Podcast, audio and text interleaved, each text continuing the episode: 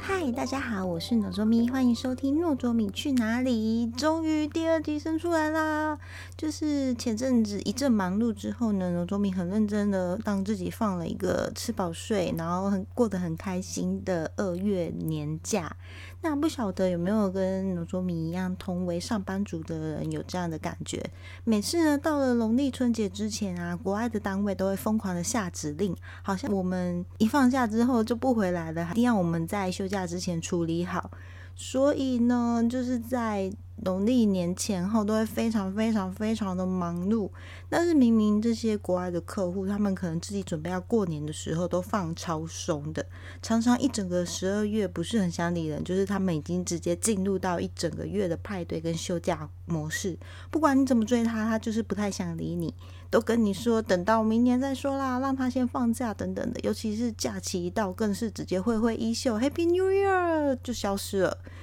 那总是觉得是不是我们身为台湾人太听话了呢？还是我们就是莫名其妙有一种天生的劳碌命，使命必达？这以上呢是一些题外话，现在就来进入今天的主题。今天想跟大家来聊聊居酒屋。其实我们对日本的印象一向都觉得他们是一个非常严谨含蓄的国家，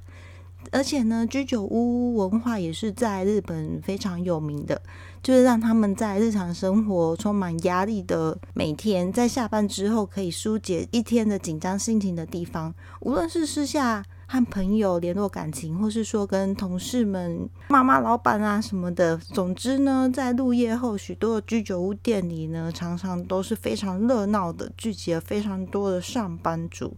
那你知道居酒屋的起源是什么吗？居酒屋以字面上来看，顾名思义就是一个可以坐下来喝酒的地方。虽然居酒屋正式开始发展，大概是在江户时期的时候，就是在一六零三年到一八六七年的德川时代，但是可以追溯到大概西元八世纪，日本就已经有酿酒的记录了。不过这个时候呢，主要就是很单纯的酿酒卖酒这样而已。一直就是到了奈良时代，这个时候除了酿酒师以外，其实还有一些民间业者啊，还有寺庙等等的，也都开始加入了酿酒的行列。但这个时候呢，喝酒这件事情主要还是专注在贵族阶级的身上，然后一般平民的喝酒行为是被限制的，除了祭典以外啊，都是不行的哟。到了年仓时代，除了提供酒类以外，好像麦村产业也在这个时候默默的出现啦。不过呢，在这个时候就常常会有因为饮酒而造成一些冲突事件发生。世町时代呢，就是开始把酿酒跟卖酒这个行为来分开。酿造就很单纯的酿造，他再把酒提供给专门在卖酒的酒屋来贩卖。这时候，然后除了卖酒的酒屋以外，也有就专门卖茶的茶屋出现喽。接着呢，就是进入了江户时代，但其实一开始也是非常单纯的酒屋。主要的客户消费者呢，都会是一些挑担子卖东西的商人啊，拉马车、抬轿等，或是武士的家仆等等。这些人在江户时代其实都是靠劳力谋生的，收入不多，然后饮食生活也单调，日常也没有什么娱乐，所以到酒屋喝酒就是变成他们唯一的休闲活动了。后来呢，慢慢的演变成有些酒屋开始有提供非常简单的小吃配菜，尤其是记录上呢，有一家非常有名的丰岛屋，据说它现在还在营业哦。它呢，就除了卖酒以外，还提供了那种叫做甜乐豆腐的东西，很类似，其实很类似我们现在的那种串烤臭豆腐，但它不是臭豆腐，就是就是带这种形式的东西，供给消费者在喝酒的时候啊，可以配点东西吃这样子。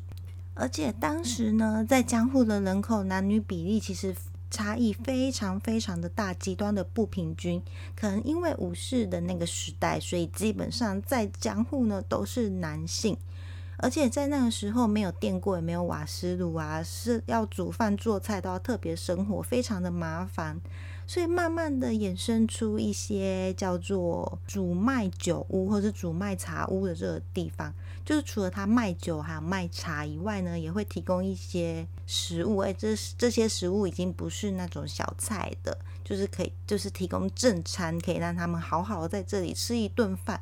主要呢，他就是要为了这一些单身的男性劳工，让他们可以吃饭的地方，一直延伸到明治之后，因为西洋文化进入到日本。其实本来古时候的日本人听说不敢公然吃肉，不过呢，就是因为这个时候可能有一些西方文化的进入啊，日本人慢慢就可以接受这个肉食文化。居酒屋呢也开始卖可能煮牛肉啊、烤鸡肉串啊、猪肉串等等的烧烤。所以居居酒屋的那种形态越来越丰富，也是大概在这个时候开始都。接着就是进入了二次世界大战时期，日本在战后非常的混乱，而且物资相当不足，所以很多民生用品还有食品啊，都会在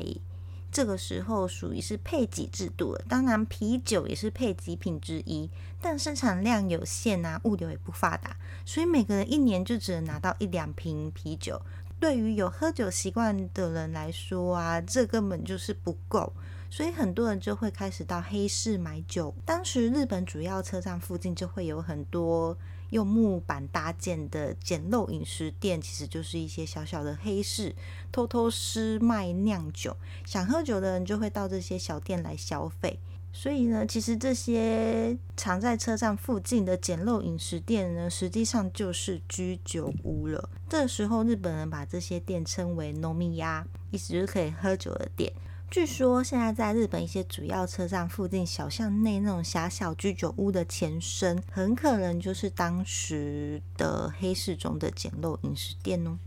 演变到现代的日本居酒屋呢，其实除了个人经营的小店之外，也开始有一些大企业经营的连锁店。不管是小店或是连锁店啊，菜色种类都非常的多，甚至呢，有些也投入了创作料理啊、甜点等等的在居酒屋的菜单里面哦。所以消费族群已经不单单是男性了，女性也可以非常轻松的入店来消费。甚至日本的大学生想到开同学会啊，也会选居酒屋，因为呢，居酒屋就是刚刚说到的菜色非常丰富嘛，而且其实关店的时间也会比一般的餐厅晚，而且在一般餐厅用餐可能会稍微比较严谨一点的感觉。选择居酒屋呢，不仅可以放松啊，就算不喝酒，也可以在这边跟朋友们吃吃饭、喝喝饮料、聊聊天。那请问大家到日本去有去过居酒屋吗？我们这接下来呢，就来跟大家聊聊一些居酒屋一定会出现的小文化哦。特利爱自闭的的，其实相信常看日剧的人对这样对话都非常有印象。只要呢主角们要到居酒屋，一坐下来呢，就会先说来杯啤酒吧。而且如果你有去过日本居酒屋的话，也会发现你一入座呢，店员第一个就先送上修腾腾的擦手巾，不管是春夏秋冬，送上来的擦手巾一定都是非常烫手的那一种。其实呢，这个目的是要让客人在用餐之前可以先清洁一下双手。那有些日本人好像也会习惯，就是拿来擦擦脸啊、擦擦脖子，把一些就是可能在外面的一些脏污稍微擦一下，稍微清爽一下。然后呢，店员也会直接就先送上一张饮料的菜单，不管你要不要点餐，饮品的菜单呢都会先送上来。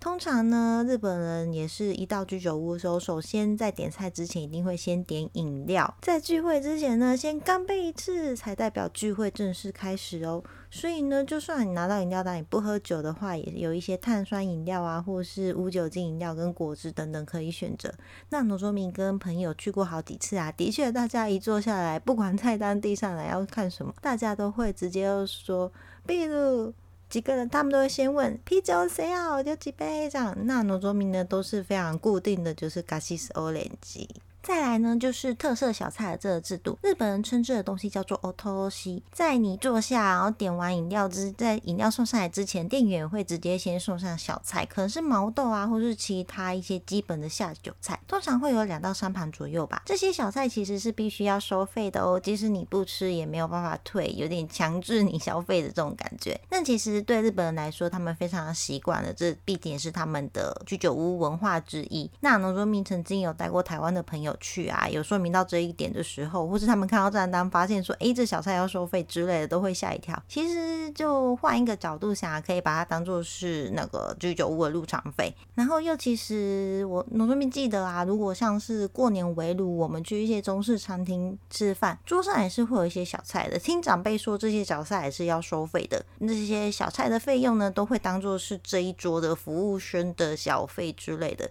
其实我们也可以就是把它当做是这种东西，这样就可以比较理解喽。接下来跟大家分享一下在居酒屋常听到的日文好了。因为罗作明在日本的时候，曾经有短暂的在居酒屋打工过。那时候呢，最常用的就是这几句了。首先呢，就是客人来啦，第一，いらっしゃいませ、何名様でしょうか？こちらへどうぞ。就是欢迎光临，哎，请问有几个人呢？来这边请坐，就是带位的时候会说到的话。 再来呢，就是客人一路坐，看大家差不多坐好的时候呢，第一个问句呢，确实就是“お飲み物をお伺いましょうか”，我先来帮你们点饮料吧，然后就马上送上饮料单。但的的确呢，大部分的日本呢都会说“ビールビールビール”，有些人就会直接这样叫，你就开始点他说：“哎，到底几个人要ビール啊？”什么？通常点完饮料后啊，大概会等个三到五分钟吧。才会再次上前去询问说：“哎，你们要点餐了吗？好，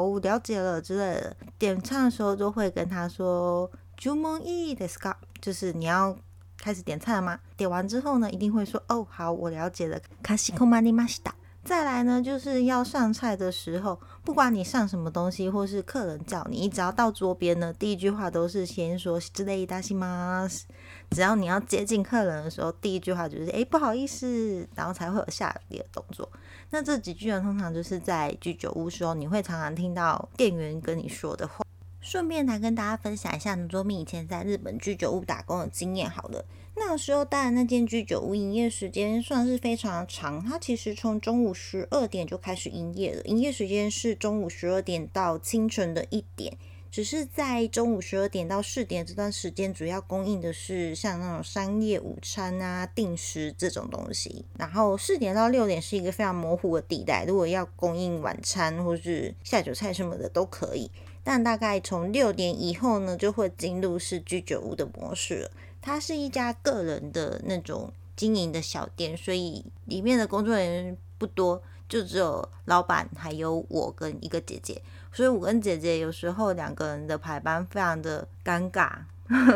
那个姐姐她是日本人，那主要的工作因为她是正职的，所以她应该只要有开店的时候，基本上每天都会在，而且是在整天，我都觉得她非常的厉害。就是呢，因为就只我们两个人，所以我不在的时候，姐姐就会非常的忙碌。看时间，所以通常假日的时候我都必须会在家。那老板呢，他就是负责所有的出餐，只要你点任何东西，不管是烧烤啊，还是什么下酒菜什么，都会是他负责的。外场呢，就是我跟那一个姐姐一起，然后饮料呢，也是我们帮客人倒。所以唯一骄傲的就是我非常会倒啤酒，就是在那个时候学会的。到现在我都还记得怎么让啤酒有那个完美的泡泡在上面呢。然后其实会突然提到这个居酒屋经验。嗯，其实在这居酒屋打工之间都还算蛮欢乐的啦，并没有什么太大的问题。那会突然想到这居酒屋经验呢，就是前阵子就是有那个鸡排妹的性骚扰事件，在日本居酒屋呢，我觉得应该是看点，那个时候就会有这种事情发生。像罗卓密在员工的更衣室的时候，其实我们没有更衣什么，就是只是把那个围裙套上。有时候你在套围裙的时候呢，店长就会在后面说：“哦，他要帮你绑蝴蝶结。”他就在后面突然搂住你要帮你绑，或是因为其实因为店面非常的小，你在送餐的时候，或是你要去倒饮料啊什么，会跟店长他的工作台有点相近，他就他要经过你的时候，都会默默搂一下你的腰。呃，其实呃。虽然感觉无伤大雅啦，但是有时候会确实会有这么一点点的不舒服，甚至到了比较深夜的打工时间，有些可能是老板的常客，然后又因为是台湾人的身份被发现的，还是怎么样的，有些客人就会故意要开你的小玩笑，甚至就是你在送饮料的时候啊，你在把饮料送上的时候。他就偏偏不好好的拿杯子，他就是要握在你的手上，一定要跟你的手摸个两下什么的，他才肯把饮料拿走。那时候，其实我非常的惊恐。嗯，所以其实好像待不到几个月吧，三个月左右我就说要离职了。虽然说老板也什么没有对你不好，但是就是不喜欢这样子的肢体碰触。真的就是女生一个人在外面啊，或是打工的时候，都要非常的小心保护自己。那其实如果你觉得自己不舒服，虽然说那个环境整体来说是非常 OK 的啦，而且他给你的薪水也不算不好，而且排班制度。那时候对我来说非常的弹性，老板是很愿意让你，就是因为你有其他的事情，他愿意让你这样子排，你有空再来啊。基本上就是礼拜六、礼拜五最忙碌的时候，会希望你一定要排班之外，其实其他他都没有特别强制你一定要来上班，算是给了非常大的弹性。但是在这个部分呢，就是一些奇怪的肢体接触，让我实在是没有办法接受，只好就是忍痛跟这个拒绝我说拜拜。那只是一个非常特别的经验啊，跟大家分享而已。那刚好今天是三月十四号白色情人节，在这边不管有没有情人，先跟大家说声白色情人节快乐。然后呢，再补充一个，大家知道白色情人节是从哪里来的吗？其实这真的是一个商人开始的节日，它是从一九七八年开始的，是有一个福冈县的老字号点心铺提倡在情人节回礼日回赠棉花糖而开始的。所以呢，就是从那个时候开始，才有一个就是二月十四号有收到女生的情人节礼物的话呢，三月十四号希望男生也可以买个糖果回礼给他。你看看吧，是不是就是一个双人的阴谋啊？好，那今天在这边就跟大家。说拜拜了，我是农作咪，晚安。